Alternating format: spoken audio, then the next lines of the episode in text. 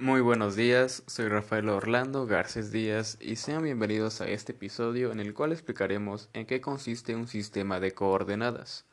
Describiremos qué sistemas de coordenadas existen y cómo se diferencian, así como también las fórmulas o procedimientos para pasar de un sistema de coordenadas a otro.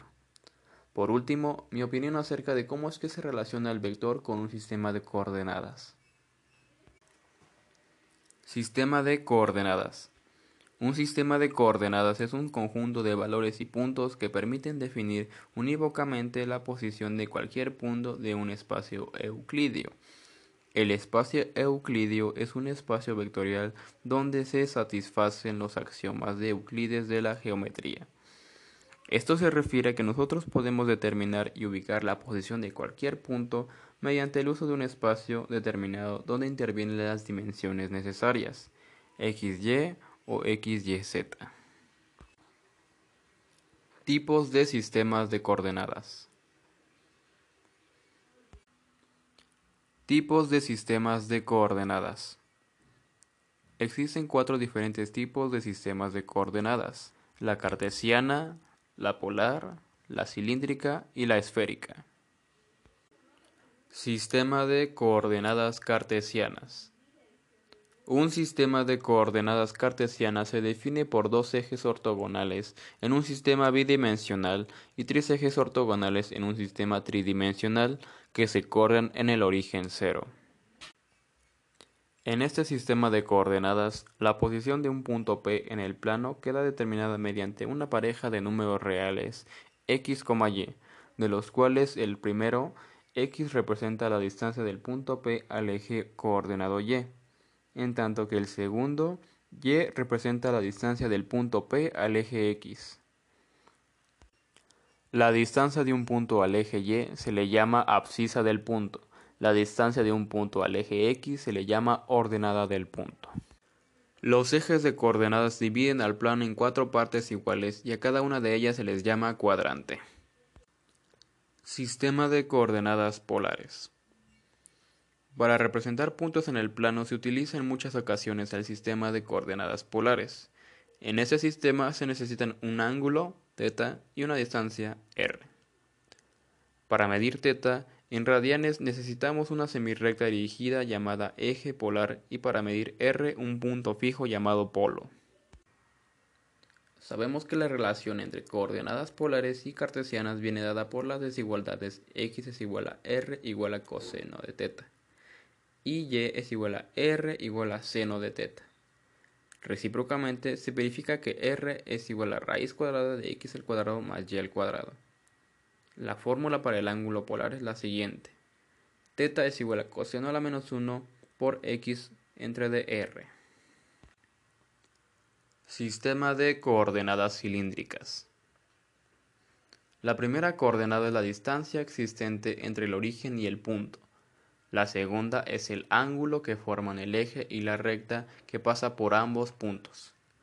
Y la tercera es la coordenada que determina la altura del cilindro. Se definen tres vectores unitarios y perpendiculares entre sí que forman una base ortonormal. Una aplicación del sistema de coordenadas cilíndricas sería calcular el área de un círculo de radio r. Sistema de coordenadas esféricas. Un sistema de coordenadas esféricas se usa en espacios euclideos tridimensionales. Este sistema de coordenadas esféricas está formado por tres ejes mutuamente perpendiculares que se cortan en el origen. La primera coordenada, r, es la distancia entre el origen y el punto, siendo las otras dos los ángulos que es necesario girar para alcanzar la posición del punto. Se definen tres vectores unitarios perpendiculares entre sí que forman una base ortonormal. El radio r es la distancia desde el origen de coordenadas al punto.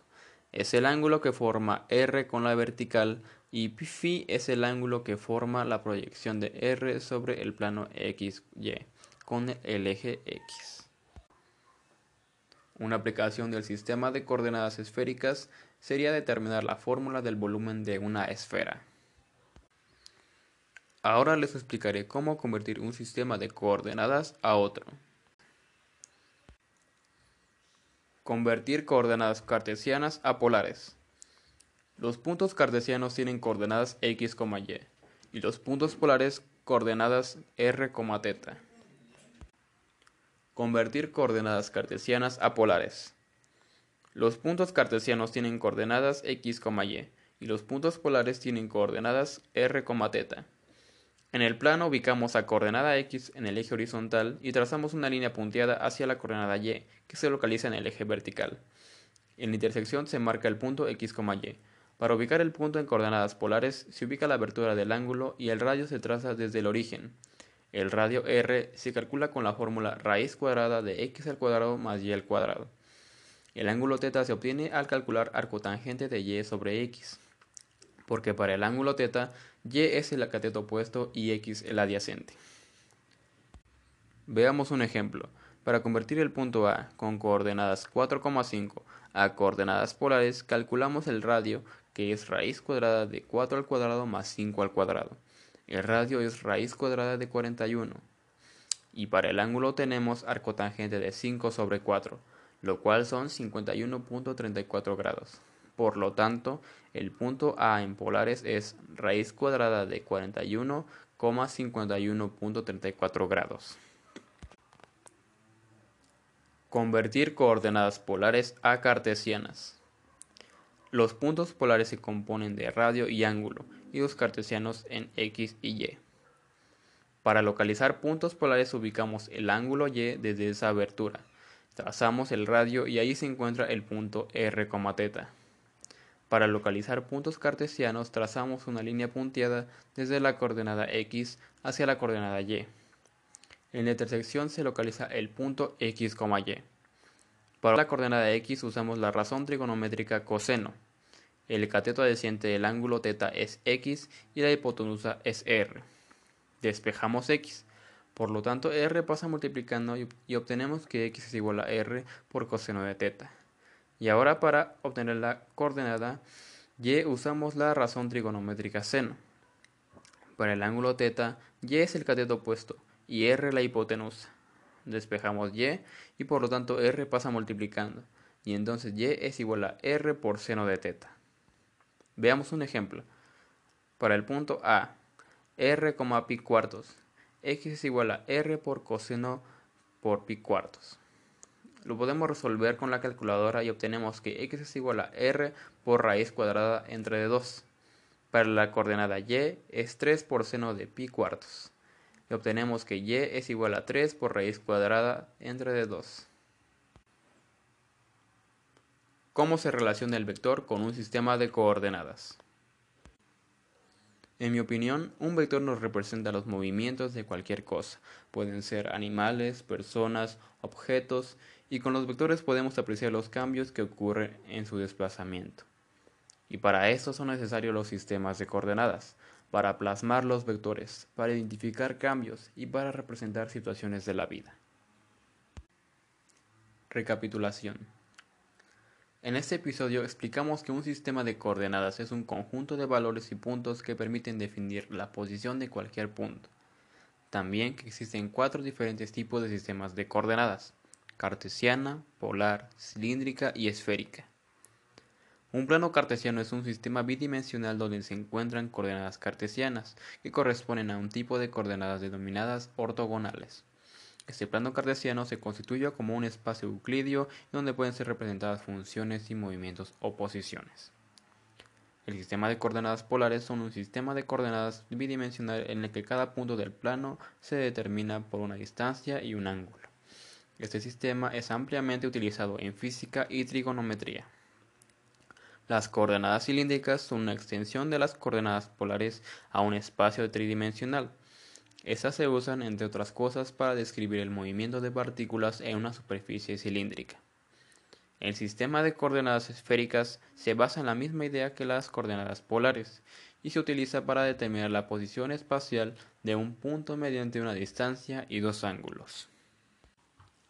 Para convertir coordenadas cartesianas a polares, primero tenemos que marcar el punto x, y. Y ahora para ubicar el punto en coordenadas polares se ubica la abertura del ángulo y el radio se traza desde el origen. El radio r se calcula con la fórmula raíz cuadrada de x al cuadrado más y al cuadrado. Y el ángulo θ se obtiene al calcular arco tangente de y entre dx, porque para el ángulo θ y es el cateto opuesto y x el adyacente. Y entonces solo sustituimos. Y para convertir coordenadas polares a cartesianas, localizamos puntos cartesianos trazando una línea punteada desde la coordenada x hacia la coordenada y. En, la intersección se localiza el punto x, y y entonces obtenemos la coordenada x usando el coseno. El cateto adyacente del ángulo θ es x y la hipotenusa es r. Entonces despejamos x y obtenemos que x es igual a r por coseno de θ. Para obtener la coordenada y usamos el seno. Para el ángulo θ y es el cateto opuesto y r la hipotenusa. Despejamos y y obtenemos que y es igual a r por seno de θ. Y solo sustituimos. Pues hasta aquí finaliza el primer episodio y el tema de hoy. Fue un gusto poder realizar esta experiencia y compartirla con ustedes. Espero que les haya sido útil esta información y nos vemos en el siguiente episodio. Muchas gracias.